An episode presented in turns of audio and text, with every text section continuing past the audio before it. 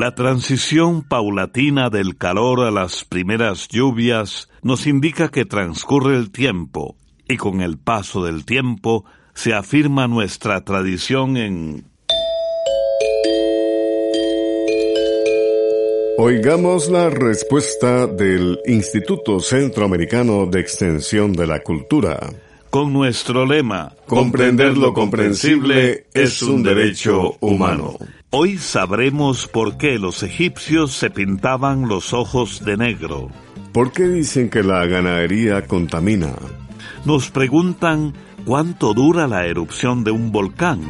Les invitamos a escucharnos de nuevo en el Facebook de Oigamos la Respuesta a las 8 de la noche y también a visitar nuestro canal de YouTube y ver el espacio Veamos la Respuesta.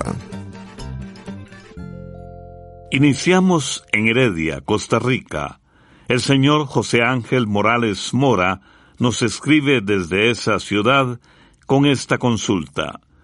Quiero saber por qué motivo dicen que el ganado contamina el ambiente. Cuando yo me criaba en los potreros, había ganado que se alimentaba del pasto y las frutas de los árboles y no hacía daño a nadie. Oigamos la respuesta. Tiene usted razón. Cuando se ve al ganado pastando pacíficamente en los potreros, nadie podría pensar que contaminan el ambiente. Sin embargo, sí lo hacen. La contaminación que ocasiona el ganado proviene de la fermentación del alimento que ocurre en el estómago de esos animales. Esa fermentación produce un gas llamado metano, que sale del cuerpo del ganado a través de la respiración, de los eruptos, las flatulencias y de los excrementos de esos animales. El metano, junto a otro gas llamado dióxido de carbono, contribuyen al llamado efecto invernadero. Esos gases se acumulan en la atmósfera o capa de aire que rodea la Tierra, lo que hace que el calor del Sol que llega a nuestro planeta se mantenga encerrado allí en la atmósfera algo así como están las plantas en un invernadero, que es un lugar cerrado y protegido que mantiene el ambiente a una temperatura especial para que las plantas crezcan bien. Pero en el caso del efecto invernadero en la atmósfera es que hace que la temperatura de todo el planeta aumente, lo que produce grandes desequilibrios y cambios en el clima del mundo. No solo el ganado produce gas metano, sino muy especialmente los automóviles y las industrias que queman combustibles. Sin embargo, es una realidad que la actividad ganadera ha aumentado mucho, pues hay más gente que alimentar en el mundo. Eso significa además que es necesario crear pastizales o potreros para los animales, lo que ha provocado que se talen muchos bosques. El ganado también consume agua y los terrenos se desgastan con el pastoreo. De manera que una actividad tan necesaria como la ganadera también está creando problemas. Por esa razón, los científicos buscan actualmente la manera de reducir el metano producido por el ganado. Entre las soluciones que dan está alimentar al ganado con productos que no les produzcan tanto gas en el estómago. También están haciendo pruebas con sustancias que eliminen una clase de bacteria especial que hay en el intestino de las vacas. Así también se lograría bajar la cantidad del gas metano. Todos estos experimentos son costosos y todavía están en pruebas. Pero también se busca hacer conciencia y enseñar a los ganaderos acerca de estas nuevas posibilidades para que esta actividad la ganadera, sea cada vez menos dañina para el ambiente. La siguiente consulta que nos llega al espacio, digamos, la respuesta es de la señora Nelly Rodríguez, nos ha escrito por WhatsApp desde Carolina del Norte en Estados Unidos. ¿Por qué los egipcios se pintaban los ojos de negro? Escuchemos la respuesta.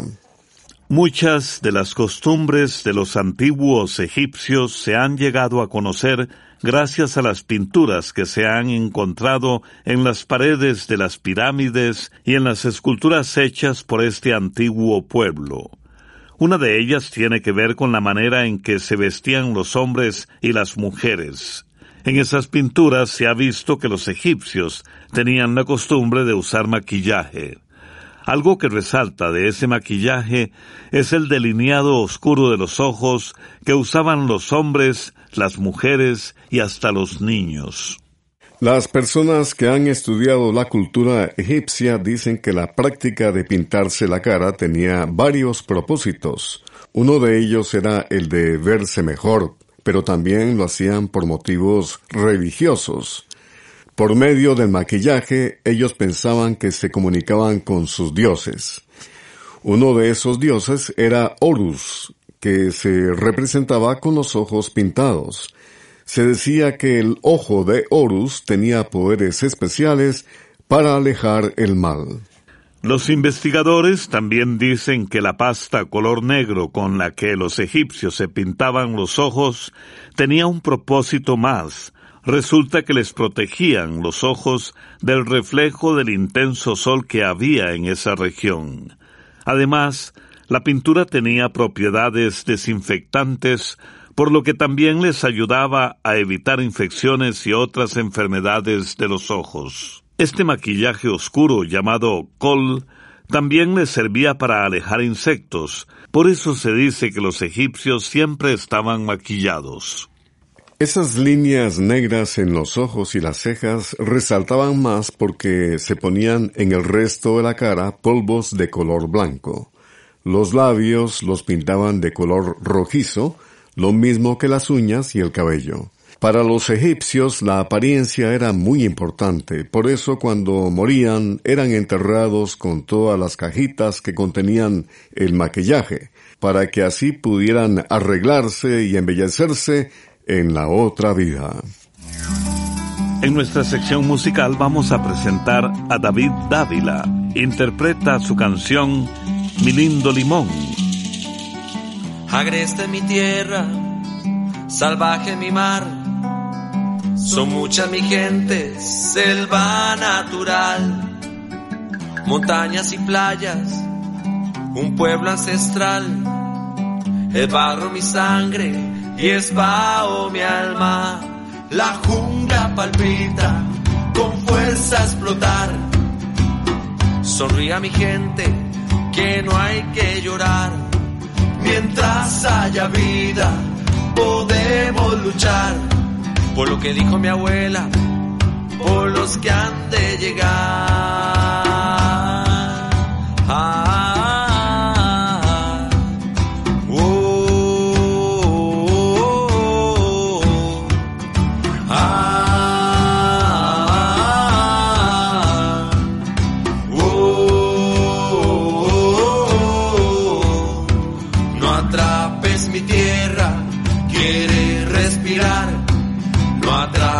Mi tierra, quiero respirar.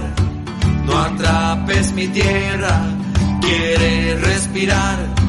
No atrapes mi tierra, quiero respirar.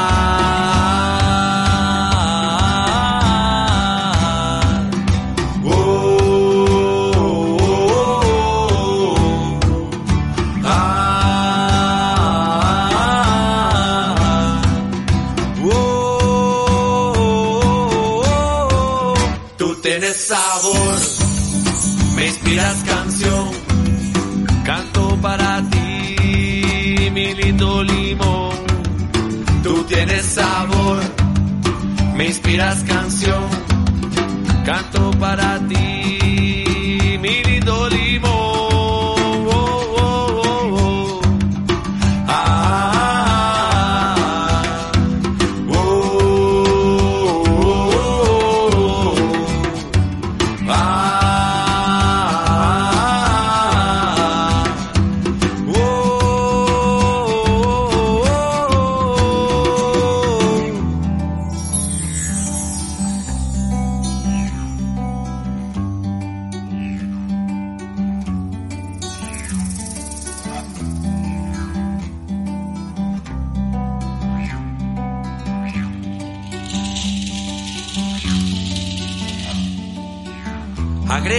tierra, salvaje mi mar, son muchas mi gente, selva natural, montañas y playas, un pueblo ancestral, es barro mi sangre y es bajo mi alma. La jungla palpita con fuerza explotar, sonríe a mi gente que no hay que llorar, mientras haya vida podemos Envíenos sus preguntas al apartado 2948-1000 San José, Costa Rica también nos puede contactar al correo electrónico isq.org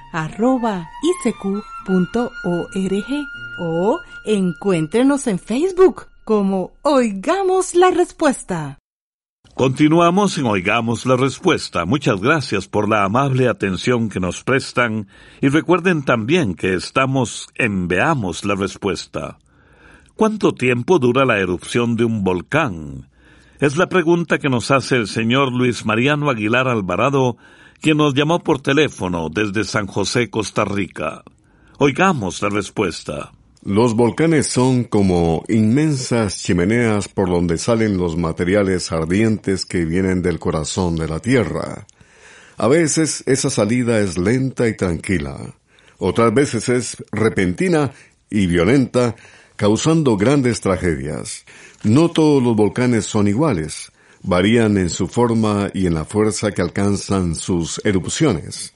Además, su actividad no es constante y pueden producir erupciones de ceniza, de piedras o de lava. Por estas razones, los científicos especialistas en volcanes tampoco pueden decir cuánto va a durar la erupción de un volcán.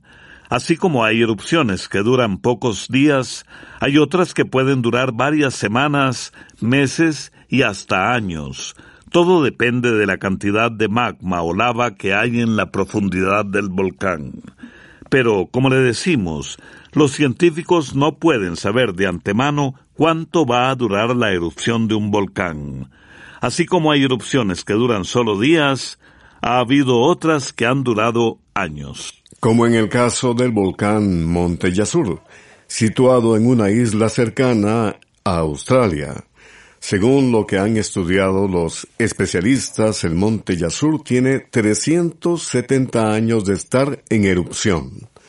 Las erupciones de este volcán no son muy fuertes, pero han permanecido constantes a lo largo de los años.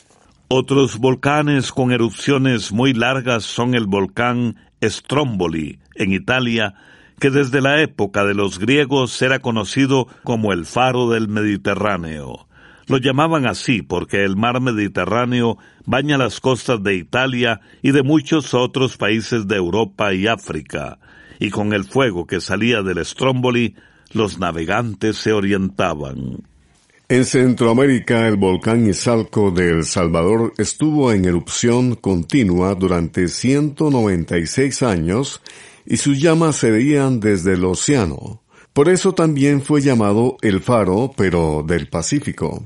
Y en Costa Rica, el volcán Arenal estuvo en erupción durante 42 años a partir de 1968.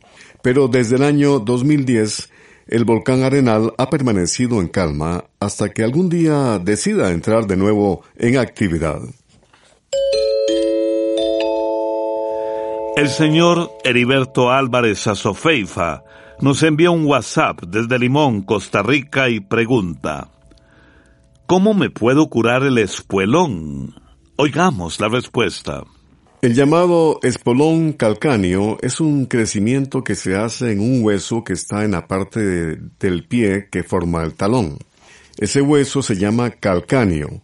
Allí se forma una especie de espuela y ocasiona mucho dolor al caminar, especialmente al levantarse en la mañana. Según parece, el espolón calcáneo se forma con más frecuencia en personas que tienen el arco del pie muy pronunciado, o bien en personas con pie plano. También aparece por usar zapatos que no se ajustan al pie de una manera correcta o por poner mal los pies sobre el suelo cuando se está caminando. Otra causa de la aparición del espolón es pesar más de la cuenta, porque cuando la persona engorda mucho, aumenta el peso que soportan sus pies y esto trae consecuencias como la formación del llamado espolón calcáneo. Ahora bien, entre los tratamientos que se mandan para este padecimiento está poner hielo en el talón durante unos 15 minutos tres o cuatro veces al día. También aconsejan hacer unos ejercicios y tomar medicamentos antiinflamatorios. Junto con estas cosas, los médicos especialistas llamados ortopedistas recomiendan usar plantillas especiales y a veces inyecciones en la parte que duele. Pero si esto no alivia el problema, el médico puede hacer una operación para quitar el espolón. Oigamos la respuesta y veamos la respuesta son dos programas del Instituto Centroamericano de Extensión de la Cultura. Un amigo oyente nos escribe desde San José, Costa Rica, y dice, Quiero saber de la batalla de Champotón en la que los mayas vencieron a los españoles. Oigamos la respuesta. La batalla por la que usted nos pregunta ocurrió el 25 de marzo de 1517. En ese tiempo los conquistadores españoles hicieron la primera expedición a lo que actualmente es el estado mexicano de Campeche, en la península de Yucatán. Según se cuenta en escritos de la época, los mayas del lugar recibieron a los españoles amablemente y con hospitalidad. Luego los españoles quisieron bordear la costa hacia el sur pero se quedaron sin agua. Entonces decidieron abastecerse en un lugar que los indígenas llamaban Chacán pero que los españoles llamaron Champotón. El problema es que allí no fueron tan bien recibidos y mientras estaban en un pozo cargando agua, fueron atacados de sorpresa por un grupo de aproximadamente tres mil guerreros. Se cuenta que esos guerreros no se asustaron con el sonido, el humo y el fuego de los disparos de los fusiles, algo que era totalmente desconocido para ellos, y lucharon con valentía. En el ataque murieron más de 50 españoles e hirieron gravemente al capitán de la expedición, Francisco Hernández de Córdoba, quien murió algunos días después. Debido a esta derrota de los españoles, al lugar se le llamó el puerto o bahía de la mala pelea. El cacique Mosh Cowo, que dirigió el ataque a los españoles, es considerado por los mexicanos un héroe, pues fue el primer jefe indígena que derrotó a los invasores de sus tierras. Vamos a escuchar un corrido en homenaje a un mártir que murió por decir la verdad. Se llama Corrido a Monseñor Romero y es con la agrupación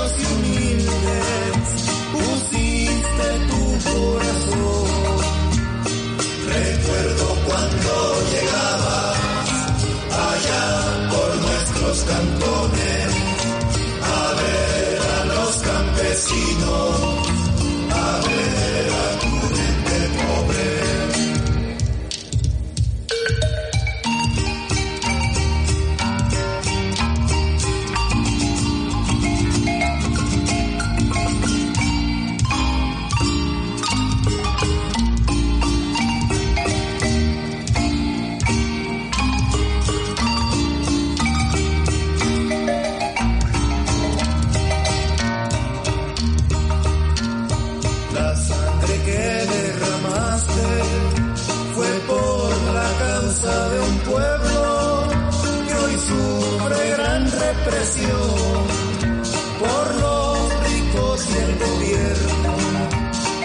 Al pueblo le queda claro que tu muerte no fue aislada, fue acción del imperialismo junto con la Fuerza Armada. Pilato ha vuelto a la tierra lo representa el tirano, porque ellos lo asesinaron y ahora se lavan las manos. Oscar Arnulfo Romero vive las luchas del pueblo, por eso nunca te olvides.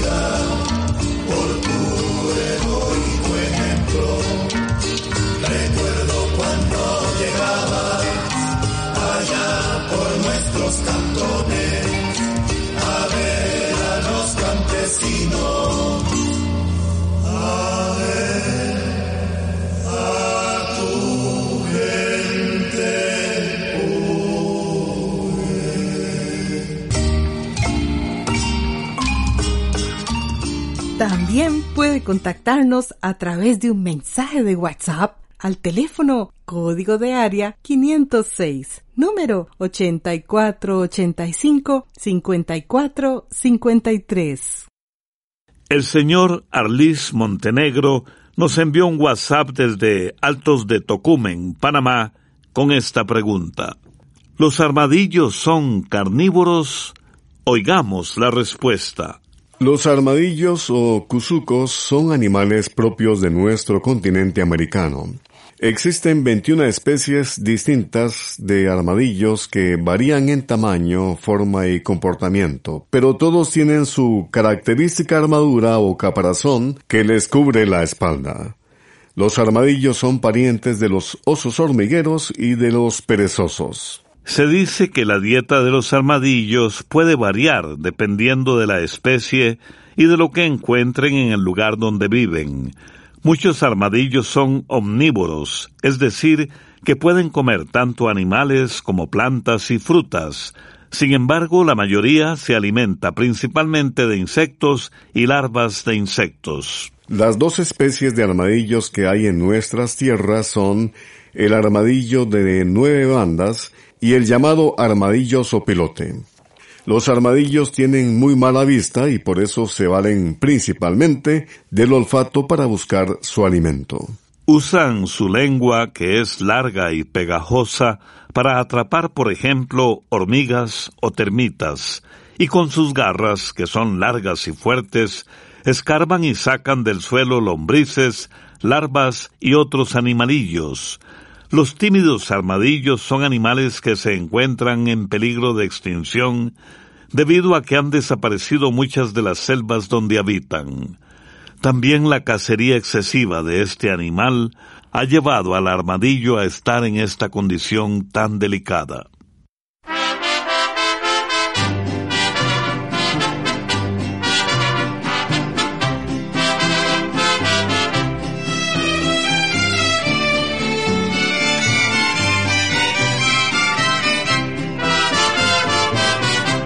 ¿De quién estás enamorada? ¿De quién estás obsesionada? ¿Por qué me ocultas tu dolor si aquí en mi corazón encontrarás cariño? ¿Por qué te abstienes de mirarme? ¿Por qué persistes en matarme? Si al fin no hay nadie como yo que entienda la razón de tu vivir sombrío. ¿Por qué me ocultas tu secreto? ¿Por qué prefieres el silencio? ¿Por qué te aferras en dañar en vez de restañar tu corazón deshecho? ¿De quién estás enamorada? De quien está sacrificada. ¿Acaso hay otro corazón que sienta más amor como este que te ofrezco? Échale, échale sentimiento, compañeros, así mero.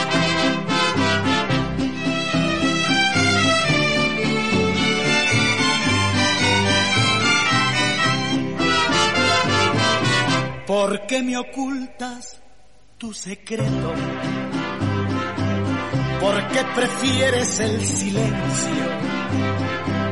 ¿Por qué te aferras en dañar en vez de restañar tu corazón deshecho?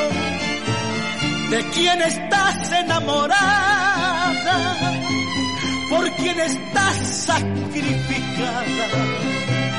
¿Acaso hay otro corazón que sienta más amor como este que te ofrezco?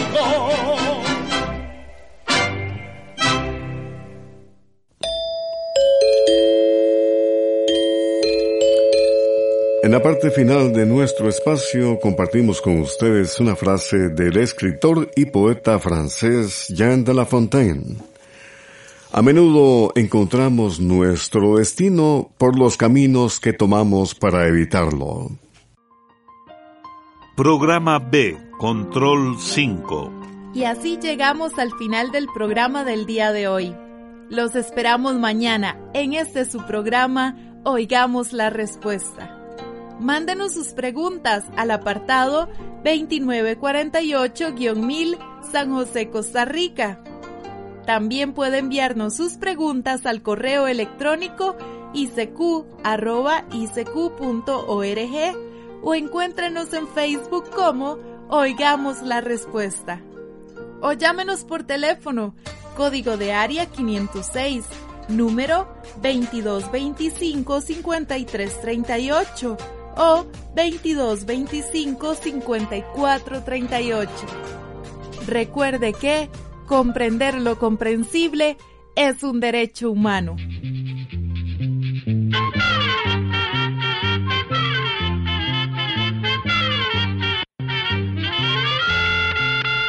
el momento de despedirnos. Se va a la escuela, va cantando